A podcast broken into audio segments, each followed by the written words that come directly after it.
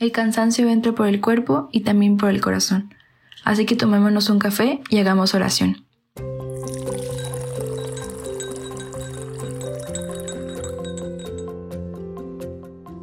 Hola, espero que te encuentres muy bien hoy. Soy Esther Mendoza y te doy la bienvenida a Cafecito Espiritual de Montem. Amar hasta que duela, ¿a qué te suena? A primera vista, pues parece una frase masoquista, ¿no? Pues de eso quiero hablarte hoy. Sabemos que vivimos en un mundo que nos dice olvídate de los demás, solo importas tú y que no te importe lo que piensen los demás, que no te importe lo que les pase a los demás y bueno, bla, bla, bla, muchas cosas más. Pero ¿realmente vale la pena vivir solo preocupándote por ti mismo? ¿Realmente una persona puede ser feliz sin ver por los demás? Muchas veces yo he llegado a pensar, ¿para qué ayudar a los demás? O sea, ¿para qué cuidarlos? ¿Para qué darles amor? ¿Para qué compartir lo que yo tengo? ¿Para qué si yo me esforcé mucho por tener algo, yo voy a dar eso gratis? Pero al final no puedo dejar de pensar en, pues Jesús nos dice que aquellos que muestran misericordias a los pobres, enfermos, olvidados, a todos los no deseados, pues en realidad están atendiendo al mismísimo Jesús.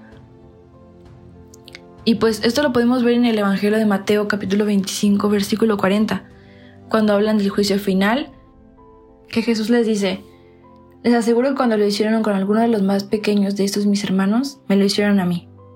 Y bueno, volviendo a la frase de amar hasta que duela, esta frase es de la Madre Teresa de Calcuta, una santa que todos conocemos por sus obras de caridad, que fueron enormes y ayudaron a muchas personas, no solamente en la India, sino que alrededor de todo el mundo. Ella entendía el amor como el olvido de sí mismo, el pensar en la felicidad del otro y si es preciso, entregar la vida por esa causa. También decía que la comodidad y los pensamientos de uno mismo podían quedarse para después. Pero, oye, esto parece todavía como un dolor gratis, ¿no?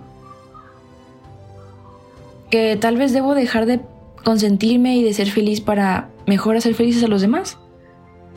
Pero no, en realidad no es así. Servir y amar a los demás no implica necesariamente que uno mismo deje de cuidarse, ni que deje de comer bien, ni que deje de darse gustitos o de salir con sus amigos, ni disfrutar la vida. Es más, amar hasta que duela no significa que voy a sufrir tanto sirviendo a los demás que me voy a enfermar. De hecho, eh, la Madre Teresa de Calcuta se lo decía a sus propias hijas de la congregación. Le decía, si tú no comes bien, no me sirves. O sea, no puedes ayudar a los demás. No tienes energías. Entonces, amar hasta que duela no es sufrir por ayudar a los demás. Es más bien tener un equilibrio entre tu salud, o sea, el cuidado de ti mismo, y el servicio a los demás, o sea, el cuidado a los demás.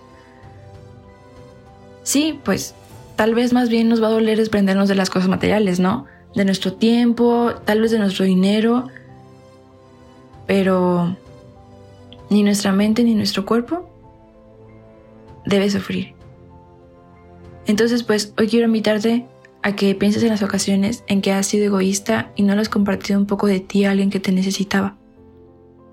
Pero también quiero que pienses en las ocasiones en que no has podido dar un no por respuesta y has terminado lastimado y pisoteado. Dios es nuestro Padre y como el buen padre que es, quiere vernos felices. Entonces, aprendamos a cuidar de los demás mientras cuidamos a nosotros mismos sin llegar a extremos. Te doy las gracias por escucharme y te espero la próxima semana. No olvides compartir este podcast con tus amigos y tu familia. Él nos llamó, nosotros venimos.